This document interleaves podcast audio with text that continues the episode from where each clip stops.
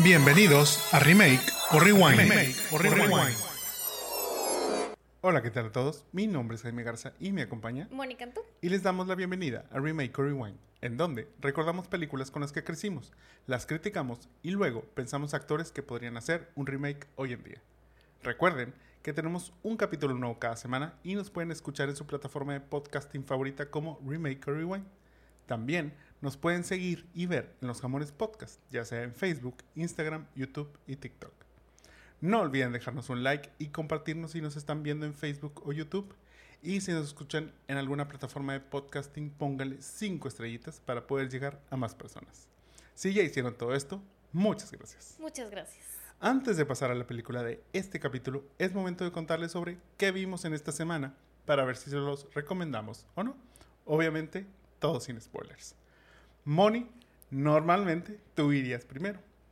Pero tengo una ligera sospecha sobre lo que nos quieres recomendar. Si nos están viendo, yo creo que se podrán ya también dar una idea.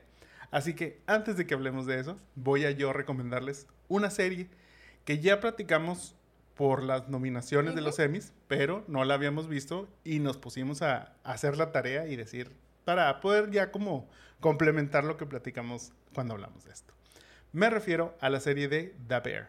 ¿De qué trata esta serie? Bueno, Carmen Versato es un chef de alta cocina, pero que tras una muerte en la familia decide regresar a su casa en Chicago, donde retomará el negocio familiar dentro de un local de sándwiches. La verdad es que había escuchado muy buenas cosas de, de, esta serie. O sea, sí recuerdo cuando salió hace un año aproximadamente. O sea, que incluso ahorita está coincidiendo con el estreno de la segunda temporada. Pero sí recuerdo que sí hablaban cosas muy buenas. Este. Y coincido plenamente. La verdad es que grandes, grandes actuaciones de Jeremy Allen White, que es el personaje principal, uh -huh. que es este, Da Bear. Eh, por ejemplo, pero también este, el personaje de Ayo Edebiri, que es la, la ayudante de chef ahí que, que le que está que entra también a la cocina pues para trabajar precisamente con, con este renombrado chef que ahora vino a hacer sándwiches en, en, Chicago. La verdad es que los mencionamos como nominados, está él nominado como mejor actor, ella nominada como mejor actriz de reparto, uh -huh. o sea, él es como personaje principal y ella de reparto. Pero la verdad es que excelentes. O sea, si ganan ellos, yo creo que totalmente se merecen el Emmy. Digo, mencionamos ahí que creíamos que ellos eran los favoritos. Ya viendo este, esta temporada, yo creo que refrendamos totalmente nuestra, nuestra opinión en ese sentido. Eh, la edición de los capítulos, las tomas son muy buenas. Se me hace no sé, o sea, como que te adentra muy bien, te sumerges muy bien en, en, lo que está sucediendo durante, durante el episodio. Y, y, se me hace algo, o sea, muy, ¿cómo lo podré llamar? Pero es como muy dinámico, que va muy de la mano con cómo se maneja una cocina, digamos, este, de, de algún restaurante, eso donde todo tiene que ser rápido, pero a la vez preciso y este y no te puedes desconcentrar un segundo porque algo sucede. Bueno, es, esta, digamos, como que la forma en la que está editado los, los capítulos y las tomas y eso, estás muy sumergido y tú también como que entras en ese, en ese proceso. Eso sí, o sea, todo o casi todo pasa dentro de la cocina de este restaurante. Pero no necesariamente todo el drama tiene que ver con cocina o con comida este, o, o, algo del restaurante en sí. O sea, eso es lo que también me gustó. O sea, digo, no es como una serie que dijeras, bueno, este, si no me gusta la cocina, pues no me va a gustar esto. No, o sea, obviamente tiene el elemento de, de ser, este, si te gusta la cocina, bueno, cómo esa metodología de cómo preparan o, o cuáles son como las técnicas o, o, todo eso. Tampoco no es un programa de cocina como tal de para, para decir, ah, ok, o sea, con esto voy a aprender a, a cocinar o algo así. Recuerden que están en una tienda de sándwiches, entonces tampoco no están cocinando algo a top, pero como que esos procesos, esas este, logísticas, esa cadena de mando, tipo todo eso que hay dentro de la cocina, que hay dentro del restaurante, la verdad te, te la muestran bastante, bastante bien que es así como que, wow, o sea, si, realmente sintieras tú, estás trabajando ahí con ellos, casi, casi ahí a la par, este, sufriendo eh, las complicaciones y a la vez como disfrutando, este, ya cuando se logran, por ejemplo, ciertas, ciertas cuestiones ahí que se, ciertos problemillas que de pronto se van ahí solucionando. Yo totalmente recomiendo esta serie. Em, sé que en México, o sea, en Estados Unidos ya se estrenó la segunda temporada. Sé que si están viendo la serie en Star Plus, no está todavía la segunda. Sé que ahora, en agosto, ya va, ya va a este, ser parte ahí del, de la plataforma de streaming. Entonces, bueno, pues pronto ahí también haremos el review de la segunda temporada, pero esta primera temporada me gustó bastante. Sí, yo la verdad, eh, sí, o sea, como nos habíamos comprometido la semana pasada a traer nuevas series porque pues ya se nos están acabando las que normalmente vemos. Sí, esta semana fue que, bueno, vamos a ver The Bear. O sea, yo debo decir que es muy buena, o sea, que no es mi favorita. O sea, a mí se me hace como muy intensa y eso que a mí me gusta la intensidad. Pero, pero se me hace como un concepto interesante porque justo es lo que dices, o sea, están en una cocina, hablan de cocina, pero como que todo esto que él, el personaje, este, Carmen, Carmen, Carmen, Carmen, Carmen, este, eh, o sea, como que todo lo que él procesa y, y, luego te hace como esa, pues supongo que esa es esa comparación como, como que luego siento que él sus sentimientos son como un bear y luego de repente sale el bear, o sea, creo que eso es lo que a mí me llamó la atención, eso, y, bueno, pues que es como, él, él, es muy intenso, o sea, él lo que hace, y como dices, son sándwiches, pero él quiere hacer el mejor sándwich y quiere llevar la cocina, y luego es el tío, ¿verdad? Es el tío, sí, bueno, tío primo. no, o sea, el, bueno, el que está ahí en el restaurante es, o sea, le llaman cousin, o sea, primo, pero en realidad no es primo, o sea, solo es un amigo que así lo, así pues yo así como que súper de que no, eso no, y yo, a veces es la pasta que hacemos siempre, y el de que no, pero mira, y al final, como dices, como que van logrando, digo, hemos visto este, la primera apenas y algunos capítulos, pero la verdad es que creo que sí, o sea, sí engancha. Para mí es too much, pero creo que sí, creo que estoy de acuerdo con que las actuaciones este, de él, de la chef, o sea, es totalmente, me da mucha risa cómo se frustran y es de que van al cuartito y que gritan y es de que, ah, o sea, cualquiera que, que nos haya pasado esto se siente identificado, pero sí, sí me gustó de ver, este, creo que a Jaime le gustó más y está bien, pero creo que sí es una muy buena serie también. Sí, y sí. Es de esas cosas diferentes que tanto hemos dicho. Sí, exacto. O sea, bueno, diferente y no, vaya, es como un concepto este, digamos, aplicado, o sea, ya es una idea que conocemos de cierta manera. Digo, por ejemplo, este, eh, Carmi, o, o sea, es que de cariño le dicen Carmen, pero bueno, pues es Carmen. Este, pues también está pasando por un momento difícil, precisamente, número uno, por la muerte de ese familiar, pero pues él trae como quiera su, pues, mm, llamémosle su crisis existencial de que viene de un restaurante top, o sea, en donde realizaba, o sea, decía, no, pues en, una ahí menciona, eh, este, tiene ahí como ciertos platillos ahí pegados en la pared y dice, bueno, para realizar ese platillo había 15 chefs trabajando en él. O sea, y tenía que estar una persona, o ah, bueno, que hacían como un turno, o sea, turnos, porque dices, eso se tenía que estar cociendo por tantas horas, tantas horas pero tenías que estar al pendiente. Y entonces, la misma, o sea, una persona estaba ahí, luego la suplía otra, y por eso tantas personas trabajábamos de esto. Entonces, bueno, pues él viene, digamos, de esta, de, de esta alta cocina, como, como digo, ahora preparar sándwiches y quiere, bueno, no tanto como implementar eso, pero pero sí como que dar un poco de altura a estos, a estos platillos tan, digamos, tan cotidianos, ¿verdad? Dentro de eso, pues empiezan a chocar las ideas porque pues es como un cambio de sistema en el mismo, en el mismo restaurante y todo eso. ¿Qué te digo? Se aborda esa parte de, del restaurante, pero no necesariamente. Vi por ahí un, este, un TikTok que me salió donde hacían como una comparativa. Y te voy a decir, según el resumen que más o menos hacen de esta serie, es de que una persona este, llega para... Una persona que recientemente tuvo un triunfo llega a un nuevo lugar en donde todo está por los suelos, tiene que salvar tipo esta persona, tiene ciertos problemas de ansiedad y depresión. Hay, un, hay otro personaje que es, la persona, es la persona del dinero, que por un lado pues quiere ya tirar lo que hay hecho, pero por otro lado pues bueno, está también inmerso en cómo va creciendo este lugar, si se va a mejorar o no. Todo para al final pues lograr este, levantar este lugar. Hacían la comparación de que Ted Lasso y The Bear eran la misma serie. Solo que bueno, en un contexto diferente. diferente.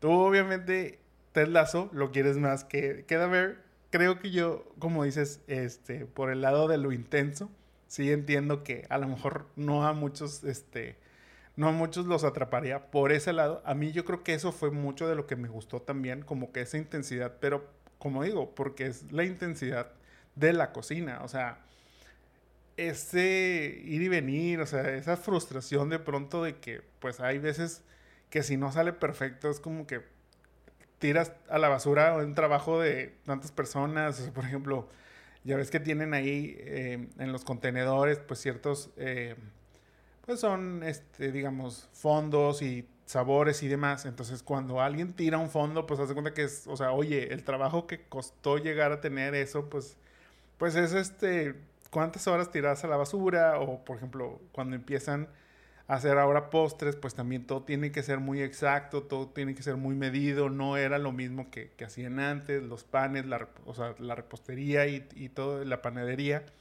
pues también tiene su chiste y luego se descomponen las máquinas y todo eso. Y pues sí, o sea, sí entras como que en un punto ahí de frustración y creo que creo que sí es muy pesado el ambiente de la cocina. En esta cocina lo vemos, lo vemos también bastante. Pero te digo, creo que es la realidad y esa realidad se podría trasladar a muchas otras este, y seguiría siendo como que la intensidad por ahí no se, no se pierde tanto y no estamos como tan, tan alejados o tan desconectados de, de ese mundo como para decir, no, no, eso no pasa. Pero como dices, este, a lo mejor ya vivimos mucho intensidad durante el día a día que para llegar luego a ver una serie sobre más intensidad de esto, te podría a lo mejor como que sesgar un poquito y decir, no, ¿sabes qué? Mejor, mejor de lejitos. Digo, sí vi que, aunque te gustó, no te gustó tanto. Yo por eso terminé de verla ya, ya sin ti. Pero la verdad es que a mí sí me, sí me encantó y, y, y sí, o sea, ahora que salga ya en Star Plus esta segunda temporada, la voy a ver total, totalmente. Sí, creo que como dices, así es una, un, un espejismo de Ted Lasso.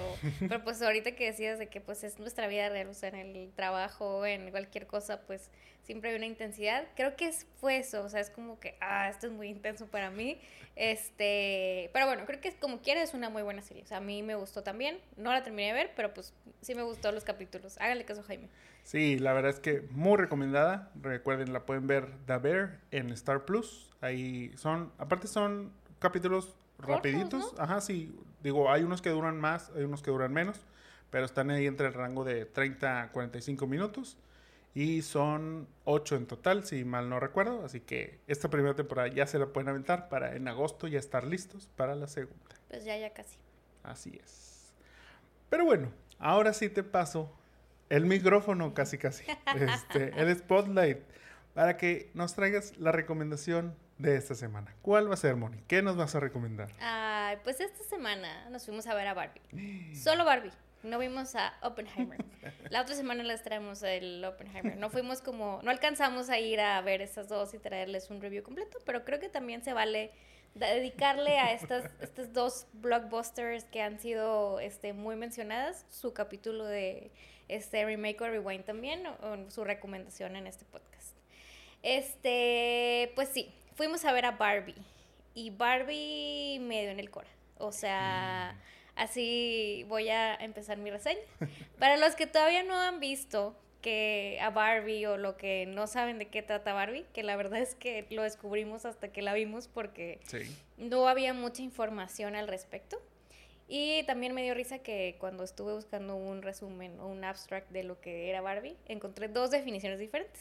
O sea, en inglés y en español. Pero bueno, eh, Barbie trata que después de ser expulsada de Barbieland por no ser una muñeca de aspecto perfecto, Barbie parte hacia el mundo humano para encontrar la verdadera felicidad. Review número uno. Ok. Y en el otro decía, Barbie y Ken están teniendo la mejor vida en Barbieland. Cuando tienen oportunidad de ir al mundo real, descubren lo bueno y lo malo de vivir entre humanos. ¿Cuál crees que sea más accurate hasta aquí? Mm, yo creo, sin ser tan acertada, pero la segunda se me hace perdido un poquito más cercana.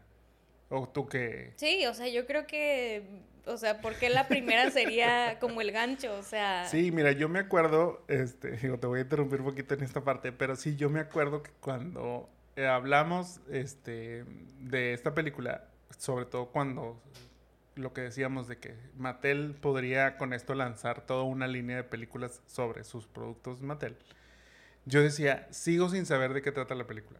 Y es precisamente por eso. Había como que muchas reseñas dispares. Entonces, pues aquí yo creo que, yo creo que en ese momento leí la primera y fue como que, ok, pero no sé si realmente trata, trata de eso la película. Ya vi que no realmente. Este, pero pues sí, no me sorprende que haya como, como esta, este, pues sí, estas diferentes opiniones sobre de qué creen que trata la película, porque, o sea, estoy seguro que esas fueron escritas previo al estreno, mucho tiempo antes, y pues si nos acordamos, esta película fue anunciada desde el 2019. Más o menos. Entonces, pues desde entonces, créanme que ha habido mucha especulación sobre de qué podría tratar, de qué no, este, y todas esas partes. Y hasta diciembre del año pasado fue el primer tráiler y que incluso ese primer tráiler no te decía nada. Y hasta ahora, mayo, fue cuando salió el segundo, en donde ya se describió un poquito más la película dentro de lo que veías en el tráiler. Entonces te digo, yo creo que por eso esa diferente información en la misma fuente, de, llamémoslo de Yo creo que sí, pero sí me llamó la atención. Pero bueno, o sea, para mí, yo amé Barbie. O sea, para mí es una película sarcástica, divertida, llena de rosa, llena de nostalgia de las Barbies que existieron en algún momento y que a mí me tocaron y que tuve. Yo le decía, ah, yo tuve esta Barbie, yo tuve la Barbie astronauta.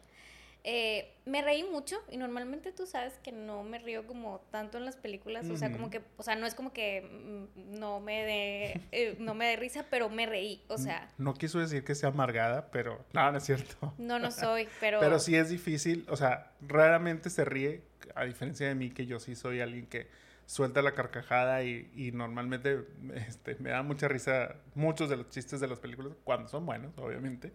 Pero yo me podría reír y ella no. Ese, ese sí es algo muy, muy común y tiene razón en eso, que se rió un poquito más de lo que normalmente lo haría. Claro, pero bueno, también lloré poquito.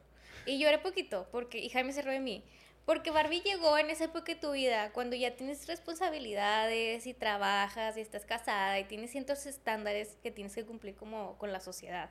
O sea, yo le explicaba a Jaime ayer que Barbie llega en este momento donde tienes una crisis existencial, donde eres suficiente o no, o estás haciendo las cosas bien, o algo te falta. Y ese speech de América Ferrera, o sea, fue como el mensaje de Barbie. O sea, es como recordarte que tú quieres, tú puedes ser quien quieras y por ti misma y no por un qué o por lo que hagan los demás.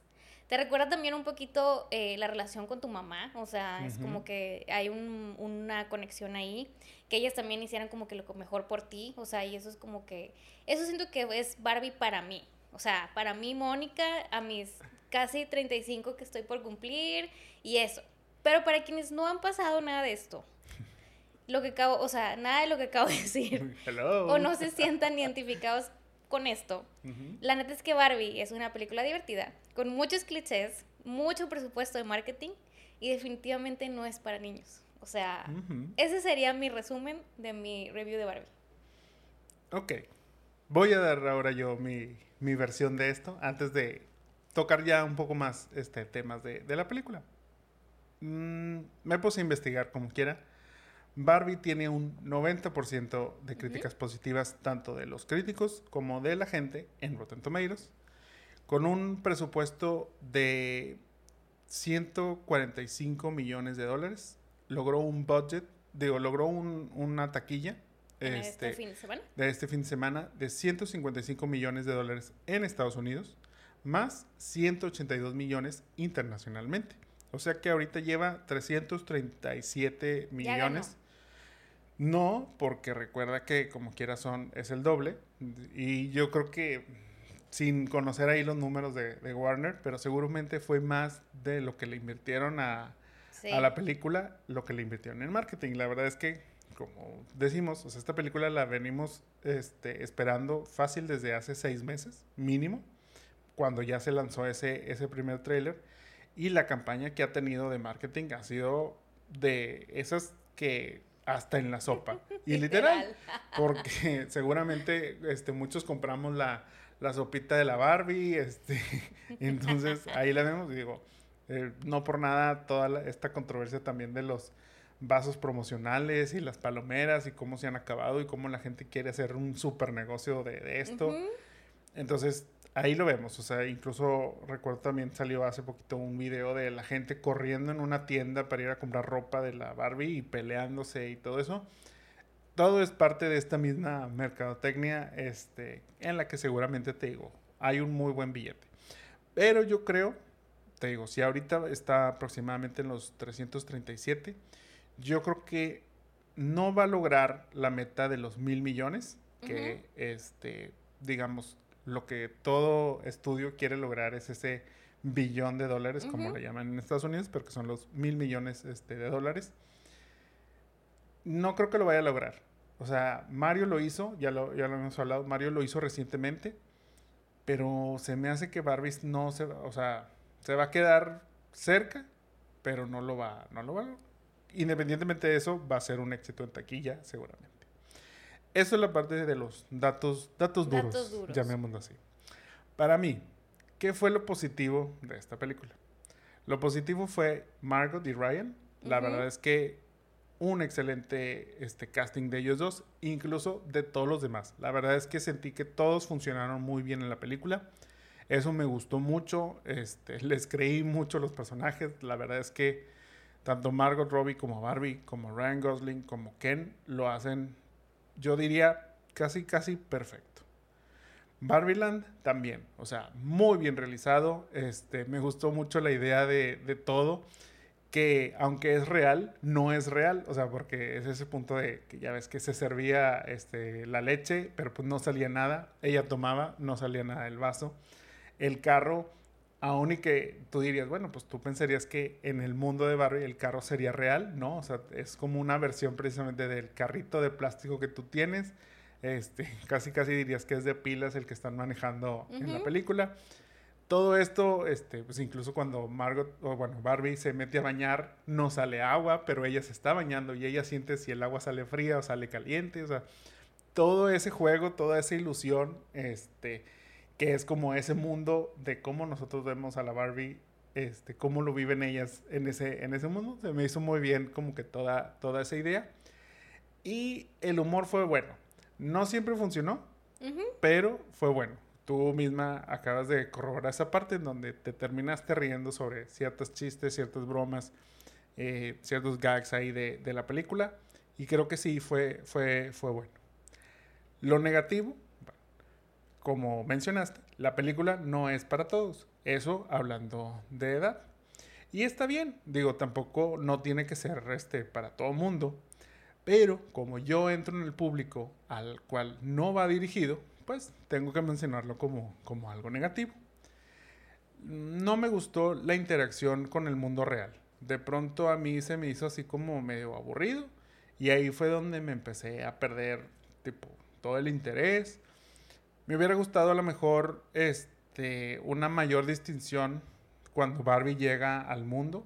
Este, porque solo, o sea, no sé, o sea, como que siento que, que es como que, ok, o sea, pues si existen estos dos universos en el mismo mundo, como que estaría raro que la Barbie cuando llega a Estados Unidos, llamémoslo este, así al mundo real, pues sigue siendo, o sea, como la versión, o sea, una versión, no hay una diferencia que puedas tú notar, digamos, entre una persona real y esta que es una muñeca, salvo la que ella menciona acerca de este temas físicos este, que, que, ya conocemos, pero, o sea, fuera de esa parte no hay una, una distinción real, digo, no sé. Lo pensaba, por ejemplo, haciendo una comparativa de películas de juguetes este, que interactúan en el mundo real luego eh, la película de Lego.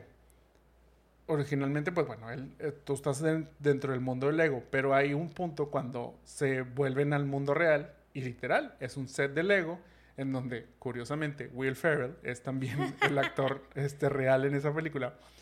Pues interactúa, pero son esas versiones miniatura y los se mueve son, son esa versión miniatura. A eso me refiero un poquito como que con la distinción. Digo, sé que a lo mejor no hubiera funcionado, obviamente, para esta película hacer a Barbie de tamaño de este, 15 centímetros, tipo una cosa así. Pero, pues bueno, o sea, sentí como que me faltó algo más como para hacerlo más, este, el pez fuera del agua sin, sin, este, sin que fuera algo como que tan intrascendental para, para ella. Eso, eso pienso yo.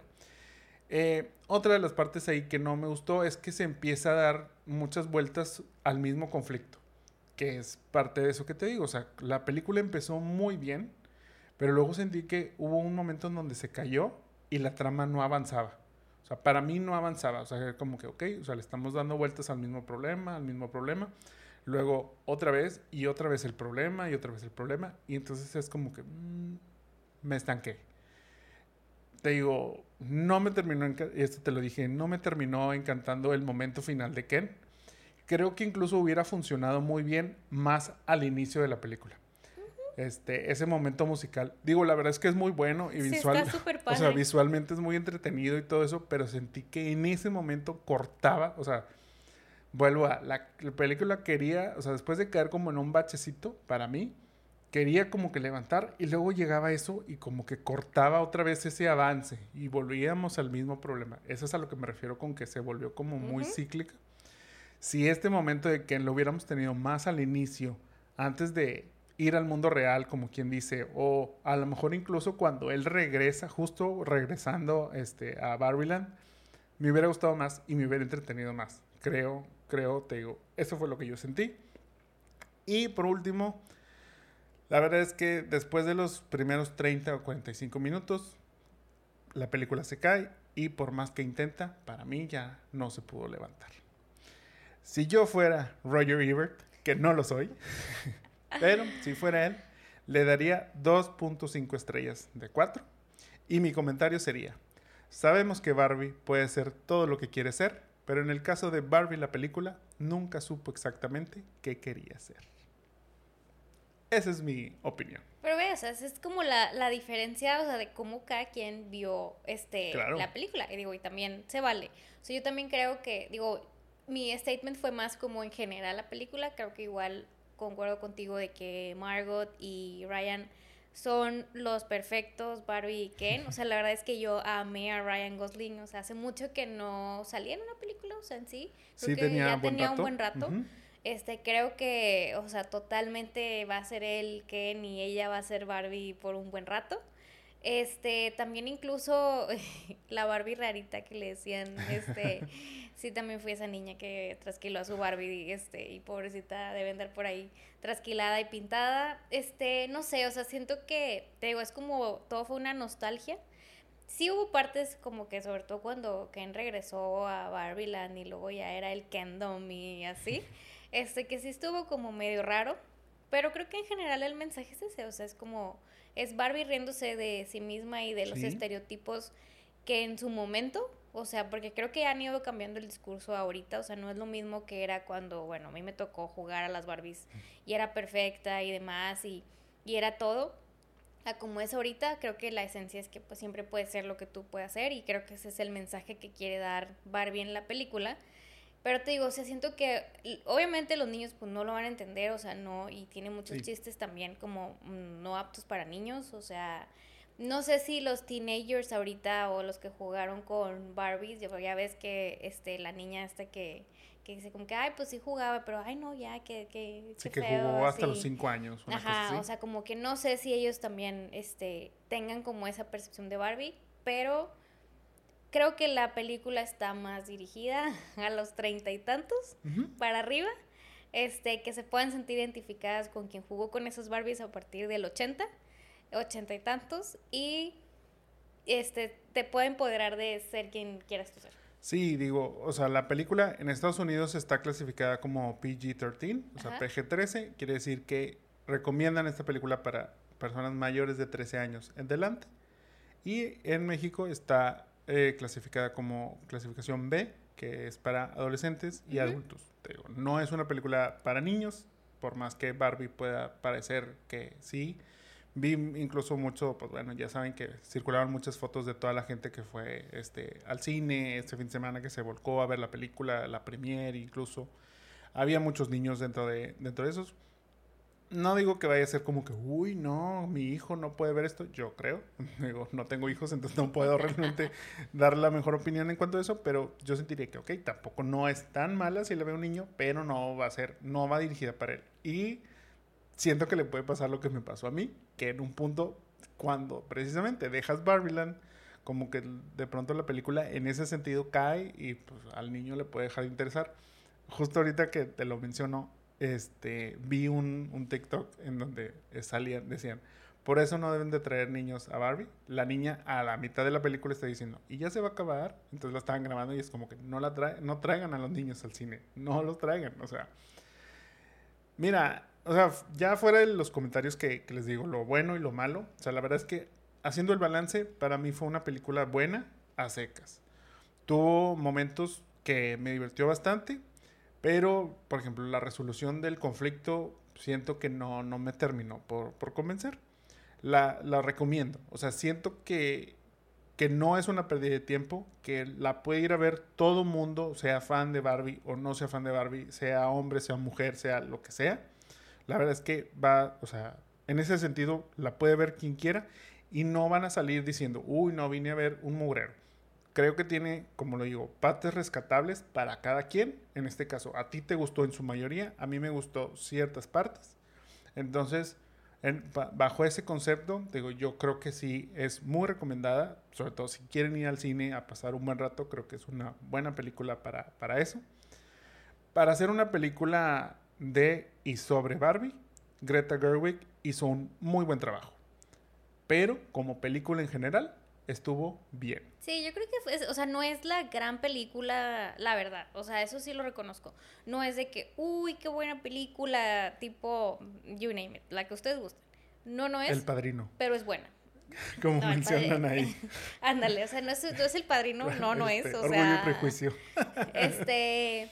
Pero pues sí, o sea, habla de que estas ideas de Barbie, de que Barbie tiene celulitis y tiene ansiedad y depresión, pues la neta sí, o sea, es, y eso es lo que realmente creo que es la conexión de Greta con el mundo y la gente, te digo, de los treinta y tantos, porque yo no creo, a pesar de la generación esta, no creo que ahorita que todos tienen ansiedad o no, no sé, este, se sientan tan, como que si hagan ese clic tanto. Sí, o sea, te digo, me gustó esa, esa conexión de, bueno, como una, o sea, como la Barbie del mundo ideal este, se enfrenta a los problemas del mundo no ideal, o sea, del, momento, del mundo real. Esa parte sí se me hizo muy buena y muy divertida y te digo, y me gustó mucho, pero luego siento que esa historia se perdió. eh, y ahí fue como que donde ah, ya no me está interesando, ya, o sea, o a lo mejor fue mucho problema existencial para mí y es como en el caso de La Ujú. Bear, que tú te sentías ya como que, y yo dije, ya, o sea, esto es mucha realidad dentro de una película vez, de fantasía vez, que a lo mejor me, me desconectó, o sea, te digo que, que a lo mejor fue esa parte. Cabe mencionar que, bueno, este, esta vez fuimos acompañados, entonces dentro de los cuatro que fuimos, a tres les gustó. Team Bar y- Saludos al Team Barbie. y a mí no tanto. Entonces, pues para que también se den una idea de que, ok, o sea, a lo mejor yo soy un amargado, este, pero pues habrá la mayoría del público y que muy respetable y muy entendible que así sea, la va a disfrutar de inicio a fin y no... A lo mejor yo también siento que por los fines este, de, este, de este podcast y de hacerles un review lo más completo posible, como que a lo mejor pude haber analizado de más la película y a lo mejor la película no se tenía que analizar de más. Mm, te digo, bajo ese concepto, vayan a ver, o sea, ustedes no se queden nada más con mi opinión, hagan también su, su propia. No, claro, y, y también creo que, digo, ahorita que te escuchaba, o sea, también creo que es como el, em, el remake o el revival de Barbie en sí. O sea, yo creo que por lo mismo, de que últimamente ha sido de que no, la mujer no tiene que ser perfecta como Barbie. O sea, tiene, o sea, puede, puede tener celulitis y puede tener ansiedad y, y demás. O sea, siento yo que el concepto de Barbie pues había ido como perdiendo como que no, ya no queremos eso. Y siento que con esta película revive la marca Barbie. O sea, revive la marca revive la marca tanto a lo mejor no de muñecas, no sé, veremos, podemos hacer un análisis de si se vendieron más muñecas o no, pero al menos todo mundo tiene algo rosa, incluso Jaime, por más que se, que se rehúsa, viene vestido de Barbie, de Ken de la playa. O sea, le dije de que así vas a salir en el, en el podcast. porque eso es lo que mejor le sale a Ken, playar. la, la playa es el trabajo de Ken. Este, y creo que es ese vibe, o sea, es como este, Barbie revivió, la marca Barbie revivió, o sea, te digo, no creo que el concepto tal cual, o sea, o a lo mejor fue el, el revival, el mejor revival que pudo tener burlarse de sí misma y decir, sí, o sea, Barbie es perfecta, siempre está súper peinada y está súper bien y demás, pero está bien si un día está mal. Mira, por ejemplo, esto no es nada nuevo, hablando un poquito sobre si fue el revival de la marca, de la Barbie y las ventas y demás. Esto no es nada nuevo, obviamente. Este, muchas veces lo voy a seguir repitiendo. Yo soy el menos indicado para criticar este tipo de cosas, pero esta película también es un comercial grandote de la Barbie, o sea, pero ya dentro de lo que hemos platicado, la cosa es que no va dirigida al público más chico, o sea, va dirigido a un público de, tú lo dijiste, hablamos ya de casi 30 para arriba. O sea, marquémoslo por ahí, igual podría ser unos añitos más, unos añitos menos. Pero entonces eso no es un nuevo público como para acercarles Barbie, la marca o la muñeca a estas nuevas generaciones. O sea, siento que ahí, por ese lado, no creo que vaya a ser como tanto ese, ese clic, porque la película no va dirigido a, a, jóvenes más chicos, como en el caso, tú dices, de el, el personaje de Ariana Greenblatt pues es esa niña que dice, no, pues es que Barbie no, para mí no es nada. Y que la, que la que para quien realmente era, pues era para su mamá. O sea, ya una persona precisamente de 30 años para arriba. Este, incluso eh, esas niñas que están ahí en la, en la cafetería hacen así como que, que es como un easter egg. Se los, digo, no les voy a spoilear porque, pero lo pueden pensar ahora si la van a ver después de escucharnos. Es como un easter egg de que esas niñas que están sentadas en la mesa son las brats que bueno, en su momento fueron las que vinieron a pelearle a Barbie y fuerte, o sea. Entonces digo, por ese lado, creo que las muñecas, por decir, de la película se podrán vender como piezas de colección, o sea, para gente que colecciona, pero no siento que vaya a ser el boom de la marca para personas más pequeñas. Habrá que hacer algo, o sea, un contenido específico para, para esos niños no sé realmente si se va a lograr. Yo tengo una pregunta. No la iba a hacer, pero ya como tocaste el tema, me voy a, me voy a meter en esto. Tú dices, em, ahí de lo que se maneja obviamente pues es la Barbie perfecta. Y luego al final, este, Gloria, que es el personaje de América Ferrera, le dice al CEO de, de Mattel, le dice, es que necesitamos una Barbie que sea una Barbie normal. O sea, que sea una Barbie que se puso una blusa bonita, que no es necesariamente una CEO, ni una doctora, ni una... O sea, es nada más Barbie, este, tal cual. O sea, normal day Barbie, hace cuenta. Yo tengo un conflicto con todas estas, eh, pues, controversias y enojos y todo eso de decir, es que ¿por qué les vendemos una versión idealizada de una mujer a las niñas, a las mujeres, a las jóvenes, todo esto. O sea, realmente, realmente es algo que quieres, o sea, y yo te voy a dar mi ejemplo. O sea, por ejemplo, si tú, de, si nos están viendo, otra vez voy a hacer mención, si nos están viendo o este, si nos escuchan, les voy a decir, pero aquí atrás de mí yo tengo a unas tortugas adolescentes mutantes, este, por un costado tengo a este, extraterrestres que vienen del planeta Saiyajin y se transforman en Super Saiyajins. Del otro lado tengo a, este, un joven que lo mordió una, una araña.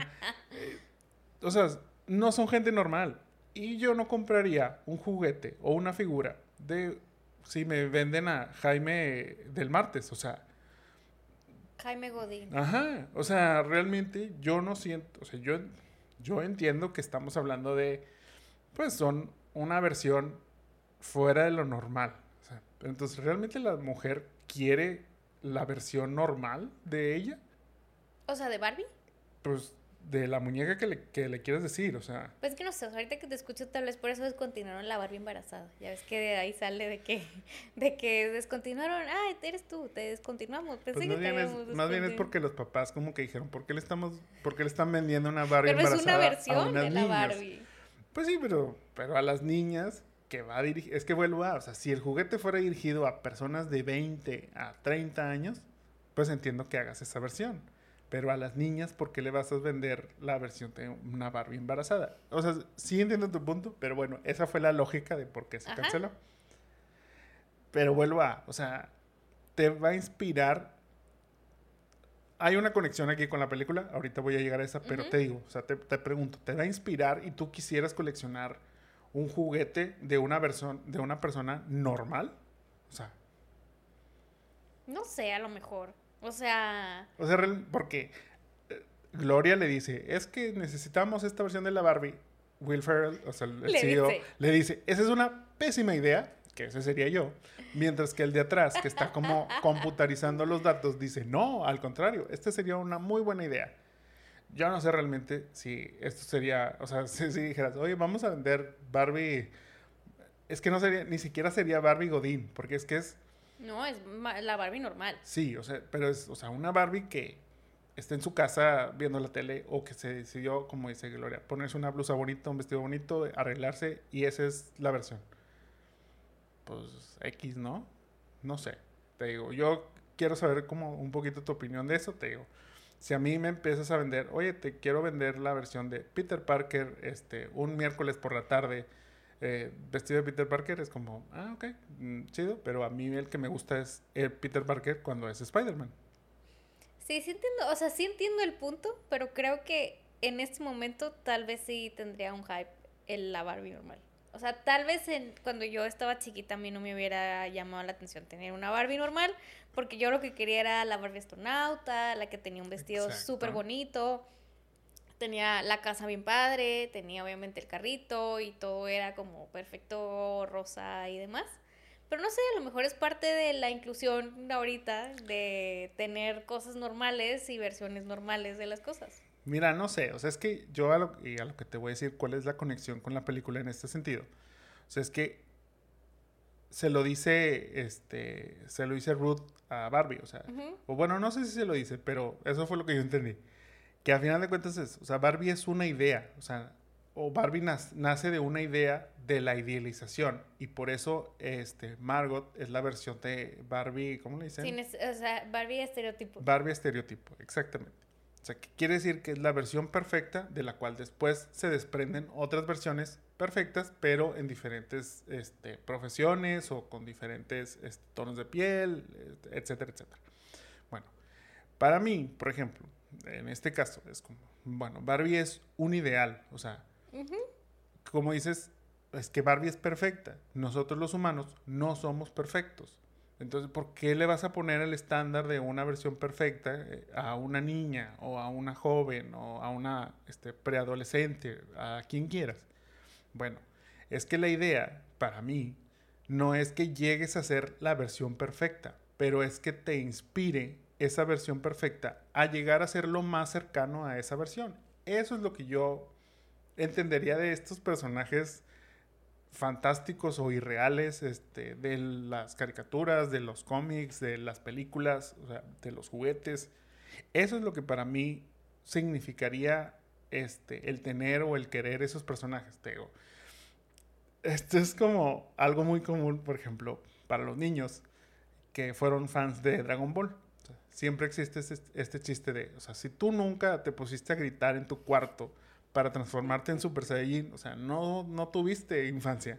Entonces eso, o sea, no lo ibas a lograr, o sea, era algo imposible, pero tú en tu mente decías, o sea, es que voy a Ser un intentarlo. Super Saiyajin. Ajá, o sea, voy a intentarlo. O sea, entonces es eso, te digo, ok, yo entiendo que el estándar de ser perfecto nunca lo vamos a cumplir como, como humanos, pero ¿por qué cortar la carrera de decir, ok, o sea, quiero acercarme lo más posible a eso? Y esto estoy hablando en cuanto a cuestiones, yo sé que luego es un tema complicado en cuanto a cuestiones físicas, este, cuestiones incluso de, como digo, este, razas, tonos de piel, etcétera, todo eso, o sea, ok. O sea, sé que luego están esos puntitos ahí como que este, asteriscos que, que podrían ahí como que decir, oye, pero es que esto no, oye, es que esto no, ok. Pero, pero te digo, ah, algo dentro de eso de, ¿sabes qué? Mejor queremos la versión normal, o sea, la versión promedio. Ahora sí, o sea, yo lo diría de esa manera, o sea, es la versión promedio de la Barbie. Pues, ¿por qué? O sea, ¿por qué conformarnos con ser promedio? O sea, más bien es como, ok, es que tenemos la Barbie presidenta y pues yo voy a intentar hacerlo. Si no lo logro ser, no pasa nada, pero estoy seguro que si es mi ilusión, el camino lo voy a disfrutar y va a ser algo que va a valer la pena intentar, aun y cuando no lo logre. Eso es solo mi comentario, te digo, en, cuanto, a, en cuanto a esto, que sí como que me, me causó un poquito de ruido. Te digo, la, la, misma, este, al final de la película se habla de eso, de que, que si, es, o si Barbie es un ideal, si Barbie es lograble o no es lograble, si mejor quiere ser real o no. Te digo, ya es debatible toda esa parte, pero, pero eso es lo que yo opino en cuanto a esa parte. Otra de mis dudas, que por ejemplo, ya dejando un poco el tema más, este, más es, tan profundo y, y, este, todo, todo este trip ya más acá, existencial, yo te quiero preguntar, ¿volverías a verla en el cine? Sí. Ok. ¿Te gustaría que hicieran una secuela? Ojo, te gustaría. O sea, de lo que viste, o sea, te la van a hacer bien padre. Pero tú quieres una secuela o dices, no, me gusta lo que, o sea, con lo que me quedé. No, me gusta con lo que vi. O sea, me gusta lo que vi. Yo creo que... O por ejemplo, sientes, o sea, porque tú me dices, la Barbie me dio un mensaje en el momento, o sea, en este momento que estoy viviendo, me hizo mucha resonancia, este, me, me gustó, de cierta manera, eh, compagino con lo que ella, este, todo, todo ese rollo. O sea, entonces llegó en el, el, mensaje en el momento correcto, como quien dice, hizo clic. ¿Necesitas que te dé otro mensaje? No, yo creo que no. O sea, ¿tú crees que, que te digo? O sea, entonces es eso, o sea, es, no necesitas una secuela, o sea, con lo que tienes es más que suficiente. Y, o sea, yo creo que pueden caer en eso, o sea, porque siento que le va a ir también, que va a decir, ay, no, pues, y a lo mejor gente que le gustó tanto como a mí, o que, como dices, o sea, o hizo clic, y claro, es que hay que seguirle dando, o sea, pues no, la neta, no quiero una serie de Barbie que me siempre me diga que yo puedo ser lo que quiero ser y me vista de rosa y así, o sea, no, pero siento que sí, con el éxito que pueda tener, sí pueden caer en eso, pero siento que más una secuela de Barbie, o sea, ¿qué sería Barbie en el mundo humano ahora? O sea... Pues sí, ahora una Barbie embarazada. Sí, o sea ok, o sea, digo, también, este, pues obviamente fue bastante obvio que Will Ferrell es el CEO de Mattel y él, ahí están en un, en un edificio donde son puros hombres hablando de Barbies, de que claro, vendemos sueños y vendemos no sé qué, y están en una mesa en forma de corazón y tienen de que así, o sea, toda la ironía, o sea, ¿qué sería de que, que lo Barbie que les pregunte de que claro, quiero conocer a su, a su CEO, de que Sí, yo soy, soy hijo de mi mamá y demás, X, o sea, este, pero no, no, no haría, o sea, me, me, sí le vería en el cine otra vez, creo que sí sería una de las películas que me gustan, pero no vería una secuela, o sea, bueno, no, yo no haría otra secuela. Sí, o sea, más bien, como, o sea, como dices, ya dijiste que la volverías a ver en el cine, pero entonces, en medio de una secuela, tú mejor volverías a ver esta versión. O sea, te quedarías como que, no, yo quiero ver, o sea, podría seguir viendo esta, no necesito una secuela. Yo sí. Em, fíjate, eh, ahorita que lo dices, y justo estaba investigando, sí se habla mucho de esto, o sea, sí se habla, y sobre todo por lo bien que le fue. Pero Margot Robbie en su momento, y esto es antes obviamente del estreno, sí le preguntaban mucho sobre una secuela y una secuela. Y ella decía, pues sería una buena idea, pero no hicimos la película pensando en una secuela. Esto me recuerda, lo voy a trasladar a mi mundo, este, eh, me recuerda a la película de The Joker, en donde justamente es tanto director como actor, que en este caso fue Joaquín Phoenix, ambos decían, no, Joker es solo una película y ya, no vamos a hacer una secuela, no es una franquicia. Corte A, próximo año tenemos Joker 2. Este, Y todo parte de lo bien que le fue y la buena crítica. Esta película de Barbie tiene eso, o sea, le está yendo bien en taquilla y tiene buena crítica. Yo como tú, sería de la idea de vamos a quedarnos con esto, este, es bueno y queremos, o sea, sigamos esta parte. Pero, pues, pues sabemos Pero la que... ambición es, está cañona. Sí, o y sea, te digo, y tanto Warner como Mattel necesitan esto para precisamente hacer otras cosas aparte. O sea, necesitan esta taquilla para poder hacer otros proyectos. Por último, ¿crees que la película vaya a envejecer bien? O sea, tú en 5 o 10 años la vas a ver y vas a decir, mm, ¿sigue siendo vigente el mensaje? ¿O crees que va a decir, no, como que el mensaje que tuvo fue de esa época y ahí se quedó? Porque es algo que ha sucedido con muchas de las películas que hemos platicado aquí. O sea, ¿crees que logre, así como la muñeca, crees que logre, este, pues, sí, o sea, o sea, anteponerse a los tiempos? Yo creo que sí. Voy a apostar que sí. Este, creo que, o sea, sí, la muñeca ha sobrevivido pues mil años. Pero ha batallado, como ha lo batallado, mencionamos. como lo mencionamos, pero esta fue como, mm, digo, no se había hecho una película de Barbie, o sea, no, No, así o tal sea, cual. Digo, obviamente animada sí. para niños y demás. Este, pero bueno, fue como ese, te digo, es ese refresh o revival del mensaje de Barbie. Este, que al final de cuentas sí, siempre podemos ser lo que queremos ser. Este, y ahora pues todas las diver- diversidades de Barbie, y luego ya también agarraron a Alan y, o sea, no sé, creo que yo sí le he puesto a que en unos 5 o 10 años pueda seguir vigente. Muy bien. Pues yo creo que no. Yo creo que, que en 5 o 10 años el mensaje va a ser diferente. Este, va a haber otras, va a haber otras cosas ahí. Eh, siento que esto va mucho con la época. Ujú. Vaya, tú de cierta manera lo dices, aunque no lo dices de esa forma, pero yo lo puedo interpretar así, en donde dice, el mensaje me está llegando hoy cuando lo necesito. Cuando tengas este, 10 años más, 20 años más, la vas a ver y vas a decir, no, pues es que este ya no es el mensaje que necesito, ni la generación de ahora necesita este mensaje. Puede ser, pero bueno, pues también vamos a ver. La ventaja de la muñeca Barbie es que se puede ir cambiando con los tiempos. Esta película ya no se puede cambiar. Una vez hecha, ya ese Pueden es- hacer un, un remake entonces. Haremos un es- remake este, en 5 o 10 años. Sí, te digo, y ahí es donde, pues, la parte de una secuela o la parte es, es donde podría a lo mejor ayudar a, a esa parte, en donde ver cómo la, este, la muñeca Barbie o eh, ya la, la persona real, este, Barbie, eh, logra como, como avanzar en el mundo, crecer en el mundo o adaptarse al mundo, pero yo creo que no va a pasar esa secuela, este, y yo sí creo que eventualmente va a morir el hype. O sea, Ok. siento que ahorita le ayuda mucho el hype. eh, y va a morir el hype. Es más, ta- tanto así que yo te pronostico que dentro de un tiempecito, o sea, estoy hablando de un mes más o menos, su calificación de 90 tan- de la crítica de Rotten Tomatoes va a bajar y va a estar entre los 85 por ahí. Veremos. Sí. Como quiera, vayan a ver Barbie.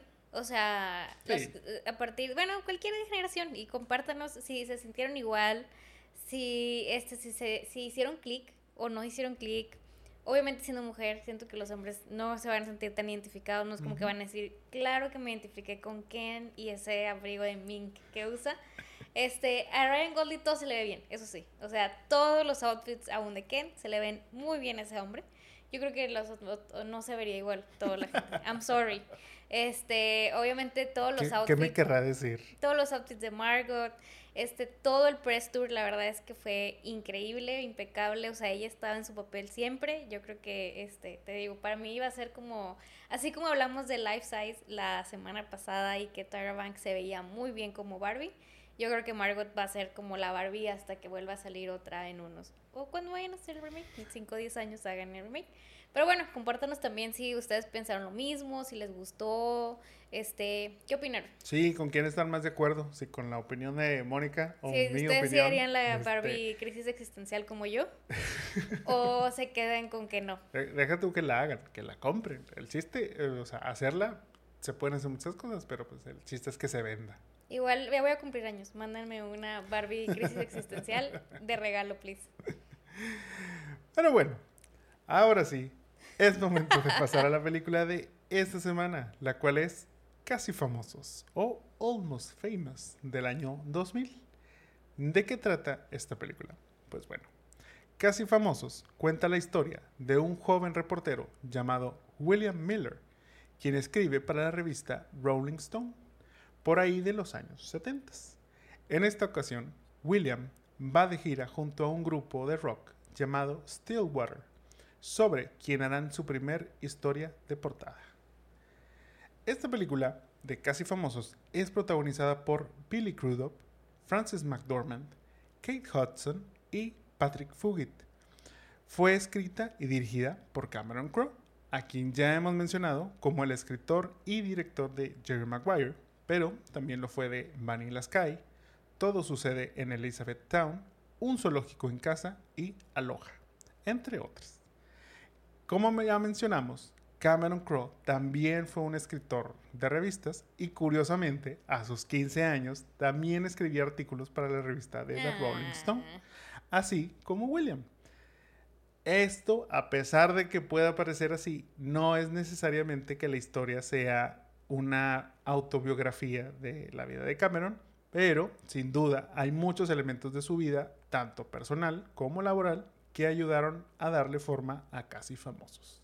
Por ejemplo, en Casi Famosos, el papel de Elaine Miller, interpretado por Frances McDormand, estaba basado en la mamá de Cameron, Alice Mary Crowe. Para el personaje de Penny Lane, eh, Crowe se basó en una de sus amigas, Penny Trumbull, quien es mejor conocida como Penny Lane en la vida real. También mezcló algo de Pamela Desbarres y Bebe Buell, quienes como Penny fueron groupies o band-aids, como se llaman este, ellas, muy conocidas de estos años.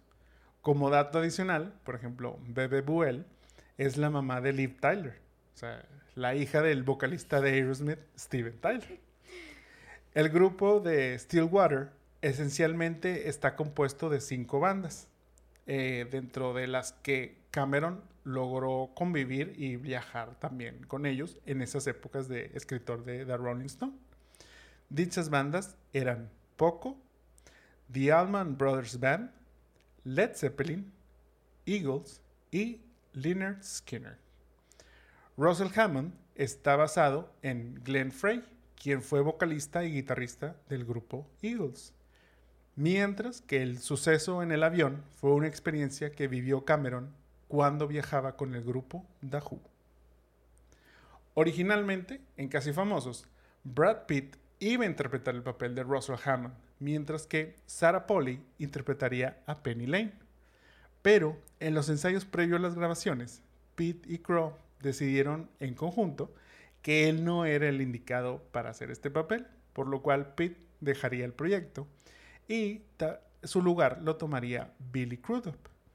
Aprovechando el cambio, Sarah también deja Casi Famosos para irse a una producción que ella que estaba haciendo, dejando el papel libre para Kate Hudson, quien pasó de interpretar a Anita Miller, la que era la hermana de William, a el rol de Penny Lane. Kirsten Dunst pudo haber obtenido este papel en Casi Famosos, pero Crow eligió a Hudson, no sin antes prometerle a Kirsten trabajar juntos en algún futuro. Cameron cumpliría su promesa casteándola en Todo sucede en Elizabeth Town. En el caso del personaje de Lester Banks, Jack Black y John Favreau audicionaron para este papel, pero terminó yendo para Philip Seymour Hoffman, quien, dicho sea de paso, este, sus escenas las grabó en cuatro días y todo ese tiempo siempre estuvo enfermo de gripe.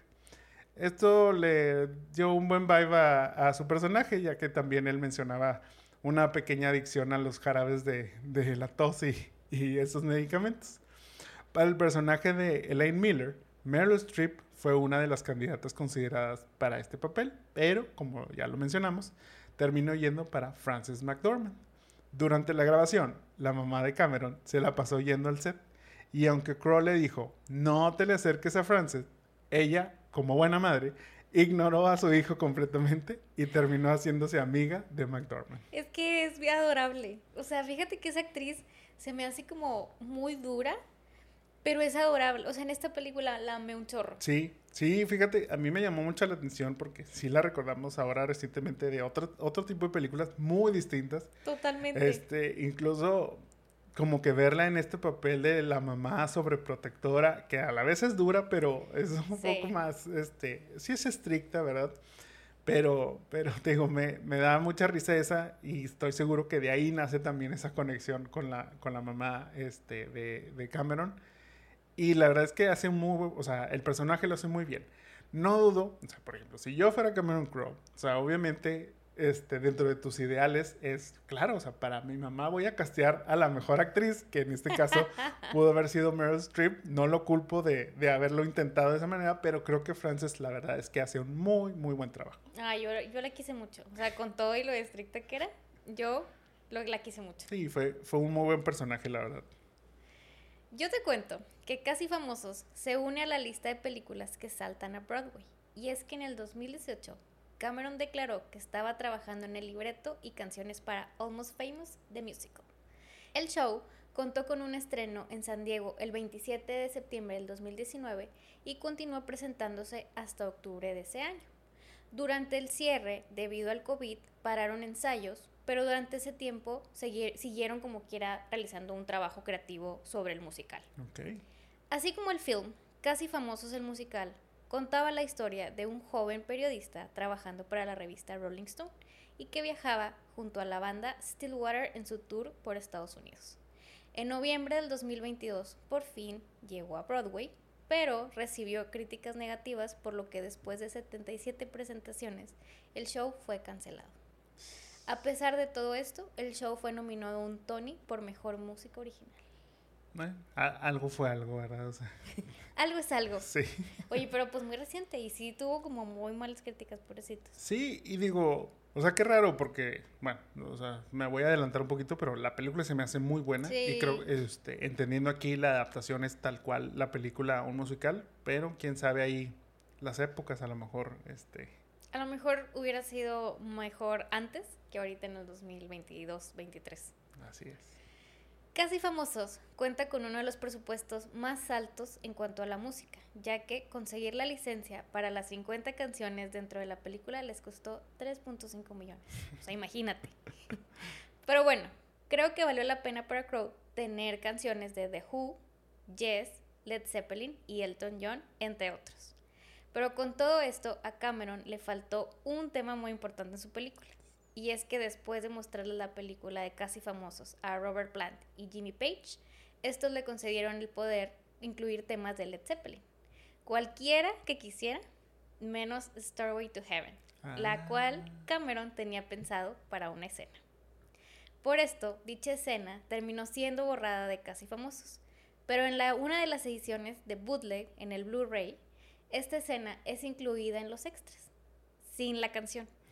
Pero al ver el clip aparece un mensaje tal cual, te dice cuándo le das play a dicho tema. es como medio interactivo hasta eso. Sí, sí, sí, es para que puedas ahí. Sí, fíjate, lo que hablas del presupuesto de la música. Normalmente lo que se gasta una producción es entre un millón, 1.5 millones. O sea, aquí se aventaron 3.5. Pues es que era todo el rock, o sea, era la esencia de la película. Sí, que obviamente, ajá, o sea, creo que fue un, o sea, un gasto muy fundamentado de decir, oye, pues sí, sí necesitamos estas canciones. Este, necesitamos, pues porque es parte de, o sea, si no, no, no, no hubiera funcionado de la, de la misma manera. Esta escena que mencionas de, este, de la donde se hubiera utilizado la canción de Stairway to Heaven, la verdad es que no sé dónde la acomodarían, está como medio extraña, pero ya la vi. Okay. O sea, se cuenta que esto, recuerdas en la película, eh, la, o sea, la mamá de William no quiere que escuche música, no les gusta o no le gusta que escuchen música de rock y demás. Bueno, le ponen el disco eh, este, de, de, Led Zeppelin para escuchar Stairway to Heaven. se sientan y, y, están ahí como, incluso ahí sale este, la mamá de, de Cameron, la mamá real de, de Cameron Crowe, y sale otro chavo ahí también. Entonces, toda la escena realmente son los ocho minutos que dura la canción aproximadamente es ellos escuchando Stairway to Heaven, mientras que la mamá solo está así como, para los que nos escuchan, se van a perder mi gran actuación, pero para los que nos ven, este, la mamá solo está así como que... Mm, y empieza a leer como un periódico, una revista o algo así. Mientras que William y el otro joven están así como súper emocionados, tipo haciendo los, o sea, como que imitando que estuvieran tocando la batería, la guitarra, todo acorde a la música, mientras que ella así como que, ah, ok, chido, chido tu cotorreo. Pero digo, creo que, o sea, Cameron dijo, ay, claro, seguro mis amigos de Led Zeppelin me van a, me van a poder ceder los derechos a Stairway to Heaven. No lo quisieron hacer así y tampoco siento que la escena fuera tan trascendental en la película como tal. Pero bueno, pues está padre ahí ese extra que podemos ver en la, en la versión bootleg de esta, de esta película. De hecho, no, ahorita que te escucho lo pienso, o sea, como que siento que las canciones fueron buenas y obviamente mi favorita fue Tiny Dancer. O sea, la escena de Tiny Dancer fue de que, wow. Que la repitieron bastantes veces que de plano varios de los actores estaban enojadísimos y ya no querían seguir cantando esta canción. Me imagino, o sea, también, o sea, fue muy bonito, pero cantarla muchas veces no lo sé. pero bueno, con todo esto, y aún con muy buenos comentarios por parte de la prensa casi famosos, fue un fracaso en cines. Pues con un presupuesto de 60 millones de dólares, ya incluyendo los 3.5 de la música, solo logró recuperar 47.4 millones. Muy bajo. La verdad es que sí. En Rotten Tomatoes tiene una calificación de 89% por los críticos y 92% por el público. Incluso mi amigo Roger Ebert les dio cuatro estrellas de cuatro estrellas y la llamó la mejor película del 2000. Más adelante la colocaría en el lugar 9 de las mejores películas del 2000.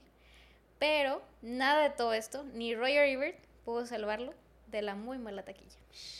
Oye, pero imagínate, o sea, calificarla la mejor película del año y luego de todos los 2000 calificarla en la número 9 y como quiera, pues fue... O sea, no me, no me sorprende, sí y no, porque yo esta película la vi apenas esta semana. Yo también. O sea, obviamente este, nosotros no ayudamos a que, a, que, no sufriera este, este fracaso en, en, taquilla, exactamente. Pero, pues no sé, como que en ese momento, digo, no, Tal vez, creo que en ese momento no estaba yo tan conectado con este tipo de música que por eso a lo mejor no me, no me lateó. Aparte es una película, eh, pues digamos, para adolescentes adultos. Entonces a lo mejor por eso también como que no me acerqué tanto a yo querer ver este, esta película. Pero ya conociendo todo esto, ya conociendo la crítica, conociendo lo que dice nuestro amigo Roger Ebert, tú, Moni, ¿qué opinaste sobre Casi Famosos? Sí, como dice Jaime, no, yo tampoco la había visto, esta no la vi chiquita ni nada de esas cosas que siempre cuento. Eh, pero fíjate que me gustó mucho.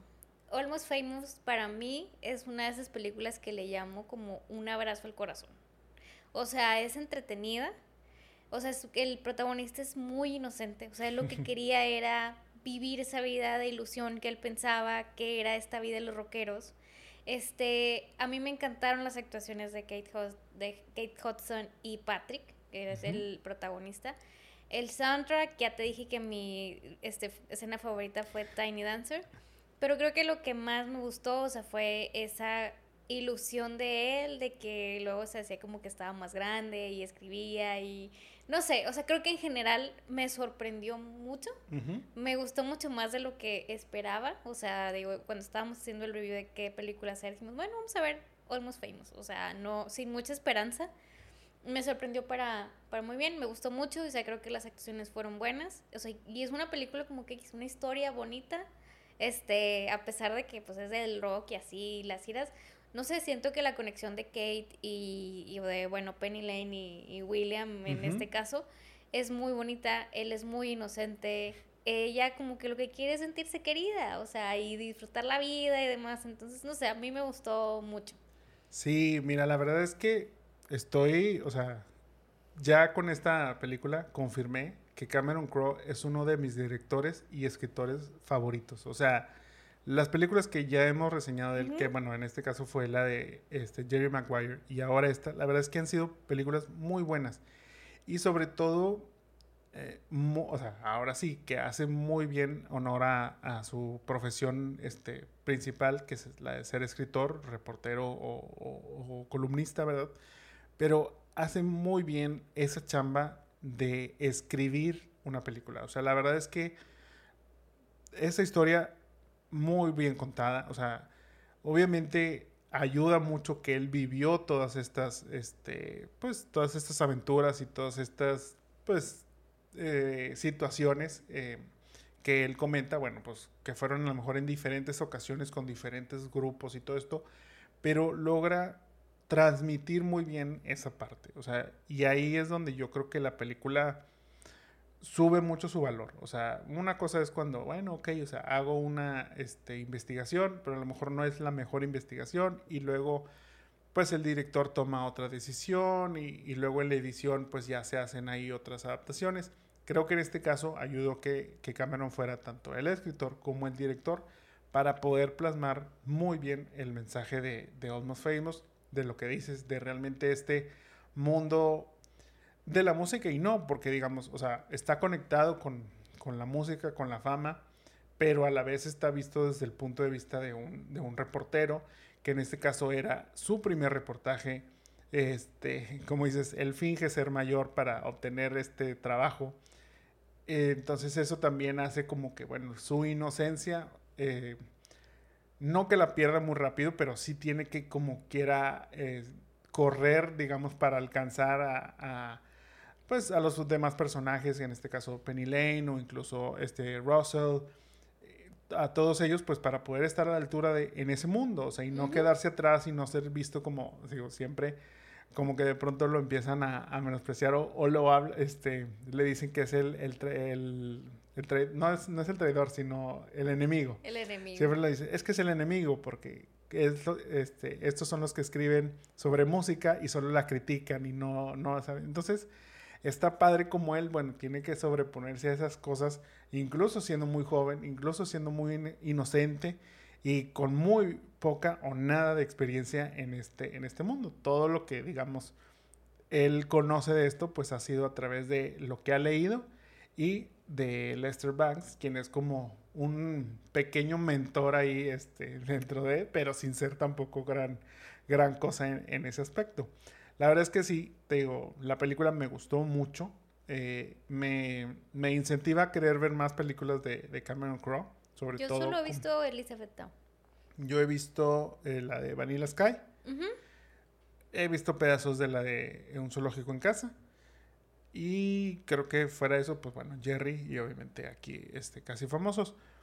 Pero te digo, me interesa ver este la de este Fast Times at Richmond High, que es creo que su primera, que es la que te digo, que es la que está basada también en como esa idea de, de que él fue este de incógnito a su escuela a hacer el reportaje y que luego era lo que hacíamos con la de Jamás Besada. Esa este trata eso. Hay otra que se llama Singles, que también creo que es como de finales de los noventas por ahí y está como ligada al movimiento grunge, de música grunge. Entonces siento que eso para Cameron le puede gustar mucho porque te digo, es esa parte y la voy a ver y luego se las, se las platico a ver qué tal. Pero te digo, me, me, gusta mucho como que el trabajo que tiene, que tiene Cameron, me gusta mucho cómo plasma todo.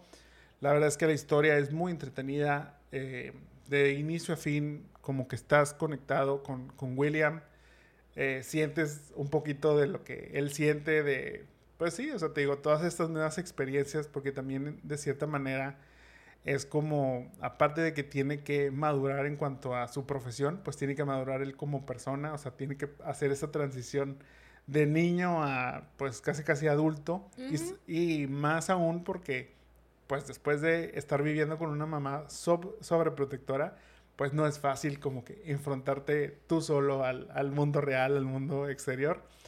Y digo, y todo eso está muy padre, está muy padre la música, este, esta parte, bueno, de, de las bandas de rock de los, de los 70s, tipo, todo eso está muy bien también, este, pues, mostrado dentro de, de la película. Todo, todo creo que este, hace bien ahí esa parte. Y la verdad es que fue una, como lo dices, muy agradable sorpresa haber visto esta película.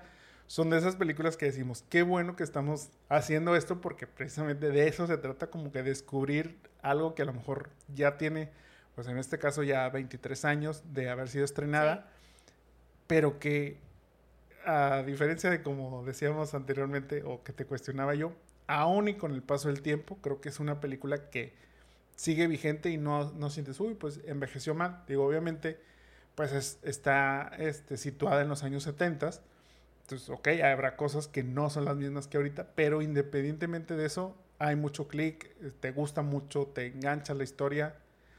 Aunque no sé si estrenada en el 2023 sería la misma historia. Pues ahí tienes el musical. o sea que a final de cuentas el musical lo estrenaron en noviembre del año pasado y no fue el mismo boom. Y yo me acuerdo que en su momento sí fue como que, ah, o sea, sí recuerdo haber escuchado de ella. Te digo, no la vi, pero sí me acuerdo que había como, pues, ciertas críticas de la película. Sí, yo también recuerdo buenos comentarios en el momento de su estreno. Por eso te digo, como que visto con esos ojos, visto con los ojos de esta generación, de nuestra generación, yo creo que entiendo el éxito, pero no sé si a las nuevas generaciones les pueda como que ganchar ahí este, pues sí, o sea, como que esta historia, incluso no sé si puedan hacer clic con la parte de este, un grupo de rock volviéndose famosos e incluso pues el mismo niño haciendo sus, este, sus historias, tipo la forma en la que está grabando para hacer este, el, reportaje, de la entrevista, todo, todo eso, pues pues incluso para muchos va a ser algo como muy,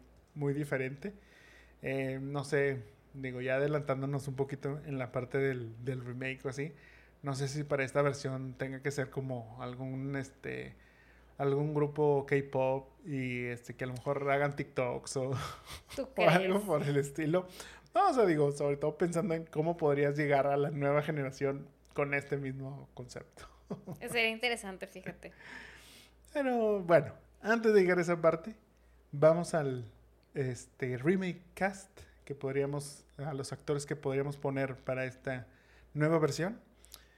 ¿Te parece? Empezamos con Lester Banks, quien es, eh, pues te digo, ese, pues es también él un escritor para otra revista, para la revista Cream, del cual William pues es muy, muy fan, y logran ahí coincidir y pues le da como que ciertos tips y, y demás le consigue un trabajo y de ahí es donde logra brincar a, a, que lo busquen de Rolling Stone.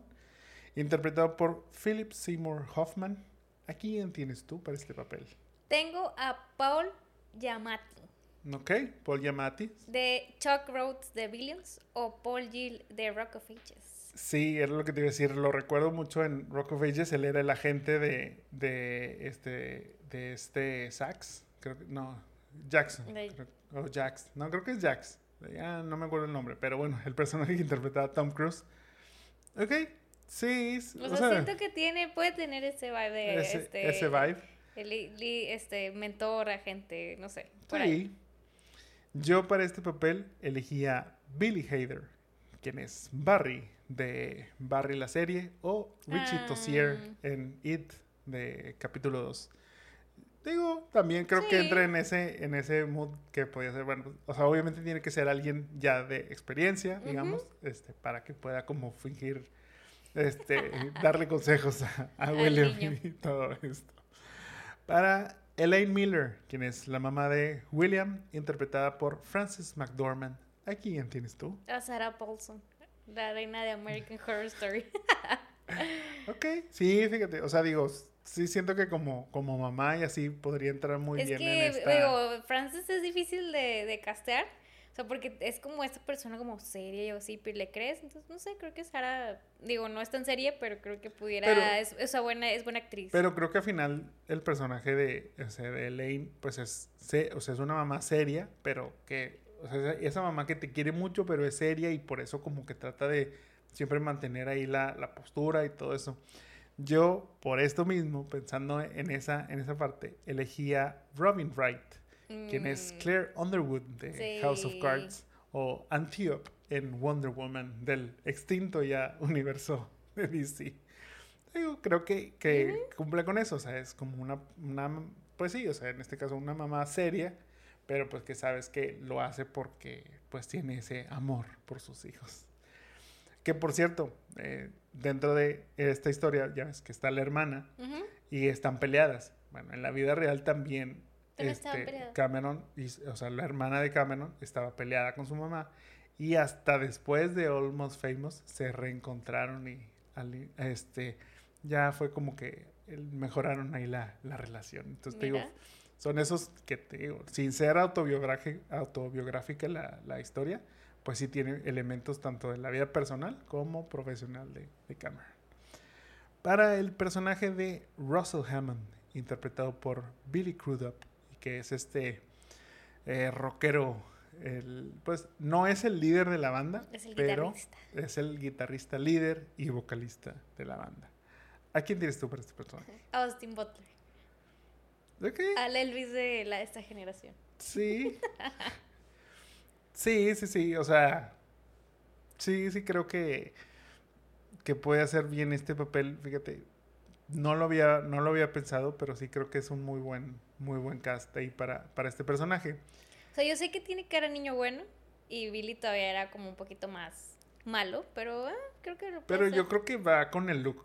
O sea, creo que el look este, es lo que le da como ese, ese aspecto más a, a Billy. Eh, y yo creo que, que, pues en el caso ahí de Austin, sí podrías como que hacerlo llegar a ver de esa manera. Yo para este personaje elegiría a Robert Sheehan, quien es Klaus Hargraves de The Umbrella Academy. Ok.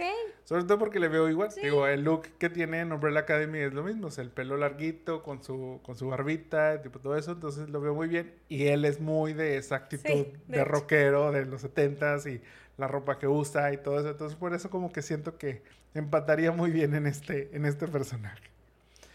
Para Penny Lane, interpretado por Kate Hudson. ¿A quién tienes tú? A Maya Hawk. Robin de Stranger Things. Ok. Sí, sí, sí. O sea, sí, sí la veo en este personaje. Incluso, si mal no me acuerdo, ella aparece también como este, una groupie, pero de, para Charles Manson en la película de Once Upon a Time in Hollywood. Entonces, pues bueno, pues ahí podría. siento que tiene ese vibe así de poder ser esa mentora de William después. Yo para este personaje tengo a Madeline Klein, quien es Sarah Cameron en Outer Banks o también la vimos en como Whiskey en Glass Onion. Mm, o sea, igual, o sea, el vibe es como algo similar, digo, pues obviamente es una chavita que, o sea, guapa, que aparte pues podrías como que, este, gustarle como esta vida eh, de fiestas y estar siguiendo un grupo, irte de una ciudad a otra y no tener ningún compromiso real que, pues, Digo, aunque obviamente sin desmeritar nada, pero pues ellas se creen como las musas y son sí, acá. claro. Y que dicen, o sea, ellas llegan y, comen con el grupo y se aprovechan como que de, toda esta fama, pero bueno, a la vez los grupos en teoría se aprovechan también de, de estas band-aids. Y para el papel de William Miller, interpretado por Patrick Fugit, que nos sorprendíamos ahora que este actor era el esposo, el esposo de, de, de eh, Candy, en, en, la de Love and Death. O sea, la verdad es que sí, después lo vi y dije, claro, o sea, es él. Mira.